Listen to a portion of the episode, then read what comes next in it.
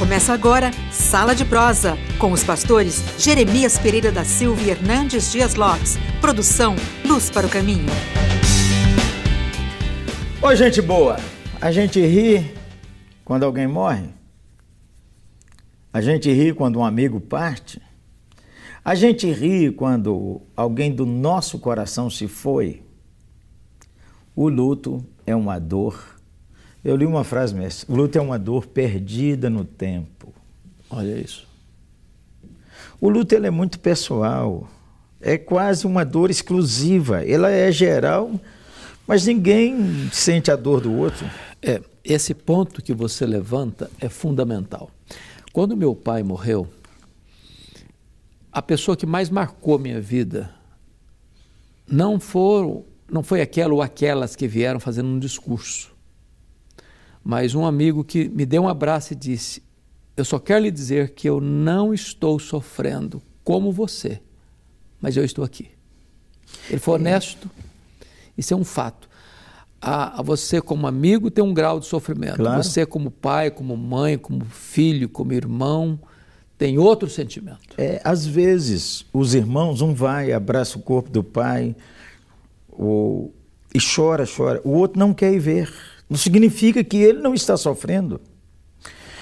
Na verdade, mestre, há lutos e lutos, né? Tem aquele luto geral. Por exemplo, lembra quando Ayrton Senna morreu? Uhum. Parece que estava todo mundo a nação de luto. de luto. A nação de luto. Mas é muito diferente. Então, você chora, não de desespero, não de dúvida, não de. mas da saudade, do significado que a pessoa tem na sua vida e ao mesmo tempo se alegra com a esperança cristã. É, eu o, o, já, já avisei lá em casa. Já avisei aqui pro pastoral. Se o senhor me chamar aí lá pelo 150, é o que eu oro por você, mestre. Então, no dia do meu sepultamento, eu já fui, Zé. Já fui. Eu quero que o culto comece, ó, o pau quebrando, a bateria, a bateria tocando. Um, dois, três. Rendei graças ao nosso Deus. O seu amor é para sempre. Ó, as palmas. Pois ele é bom. Mas é claro, eu quero que você chore também, Zé, porque também tem aqueles caras que falam assim, já foi tarde, aí não dá, né? Ô, mestre, como é. é que a igreja, a família pode aproveitar esse momento de dor para é. exaltar Cristo? Ah, primeiramente, é viver o luto. A Bíblia ensina isso, viver o luto. É, os homens de Deus do passado, quando partiam, havia luto. Né? Ah, no Novo Testamento, você é. encontra o próprio Senhor Jesus chorando. Né? É verdade. No contexto da morte do seu amigo Lázaro. Então, não, não é falta de fé, não é falta de cristianismo, não é falta de experiência com Deus, nem de convicção ah, da, nossa, da nossa vida futura, da ressurreição, da bem-aventurança eterna, o choro. Então, saber que o luto é para ser vivido mesmo. Agora, não se pode morar no luto. Claro. Não Por pode... quê? A palavra de Deus diz assim: não é para ficar chorando como quem não tem esperança. É, é, não é, é. para entristecer desse jeito. É, né? Então, é a hora de chorar o luto e a hora de retomar a vida, retomar a caminhada, até porque isso é que vai sinalizar a nossa fé. Não é verdade? nossa convicção no evangelho, no evangelho, gente boa. Evangelho. Olha, mamãe, seu filho partiu. A senhora está com as roupas aí até hoje. Seu marido partiu. As roupas estão aí até hoje. Às vezes uma família conhecia varão, fez quase que um oratório. Aquele quarto ali ninguém podia mexer. A pessoa partiu. Partiu significa que Deus não encerrou a sua jornada, encerrou daquele. É. Então, é, ao mesmo tempo, é a oportunidade de demonstrar, como você mencionou, que a nossa fé vale. Vale a pena. Uhum. Dá umas dicas aí para uma família que está de luto.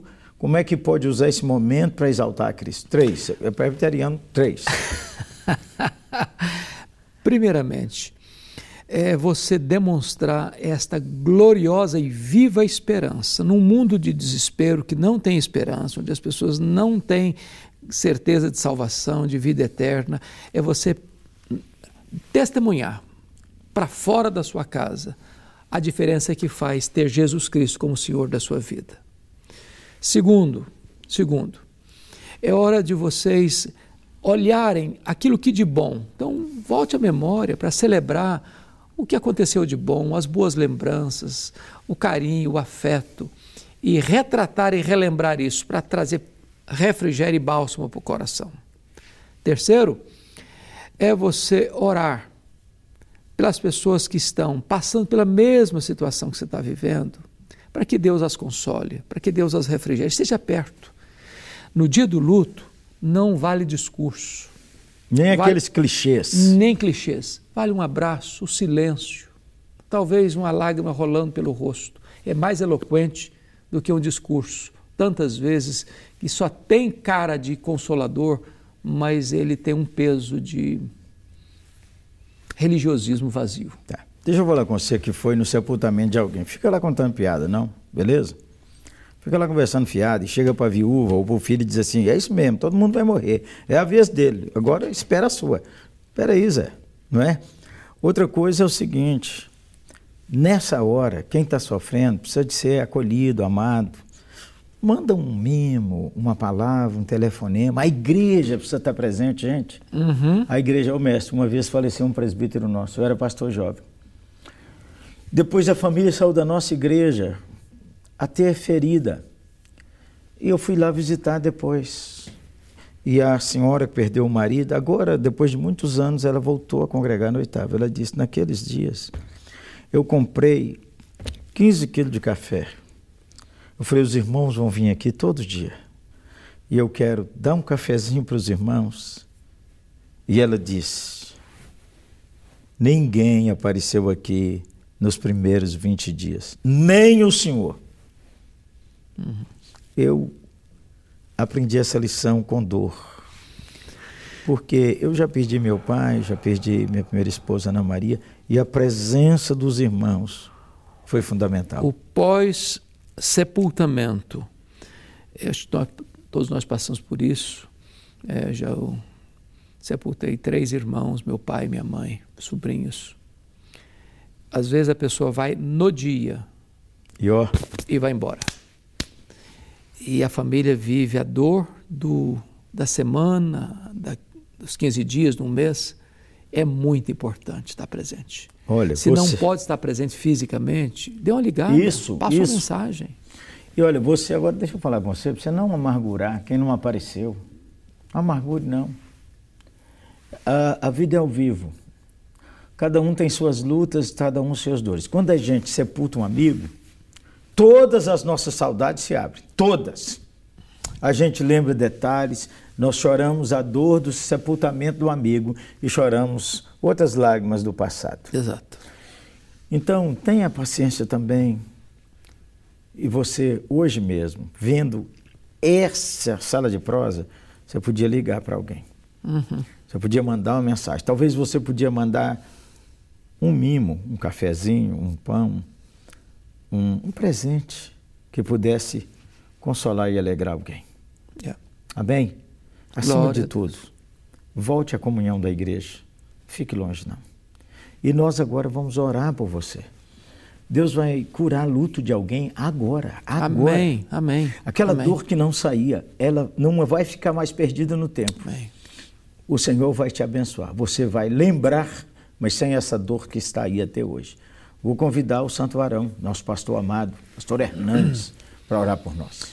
Ó oh Deus, tu conheces a dor que está pulsando na alma, no coração daqueles que estão enlutados.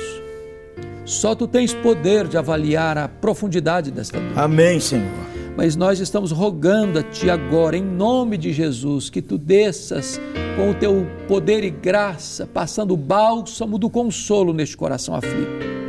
Conforta, Deus. Restaura, Deus. Enxuga as lágrimas, Deus dá ânimo novo, Deus. E que esta consolação banhe como chuva serôdia Amém. a alma, o coração das pessoas que estão tristes nesta hora. Amém. E que o refrigério do Espírito Santo inunde esta família, Senhor, que está passando por esse momento tão difícil, pelo vale da sombra da morte. Nós oramos pelo consolo do céu, pela visitação do Espírito Santo, pela restauração, o ânimo novo para continuar a vida. Em nome de Jesus. Amém. Amém. E amém. amém. Jesus te abençoe, gente boa. Jesus te guarde. Grande abraço, gente. Deus abençoe a todos. Programa Sala de Prosa, um programa de luz para o caminho e da oitava Igreja Presbiteriana de Belo Horizonte. Luz para o caminho, o Evangelho de Cristo através da mídia.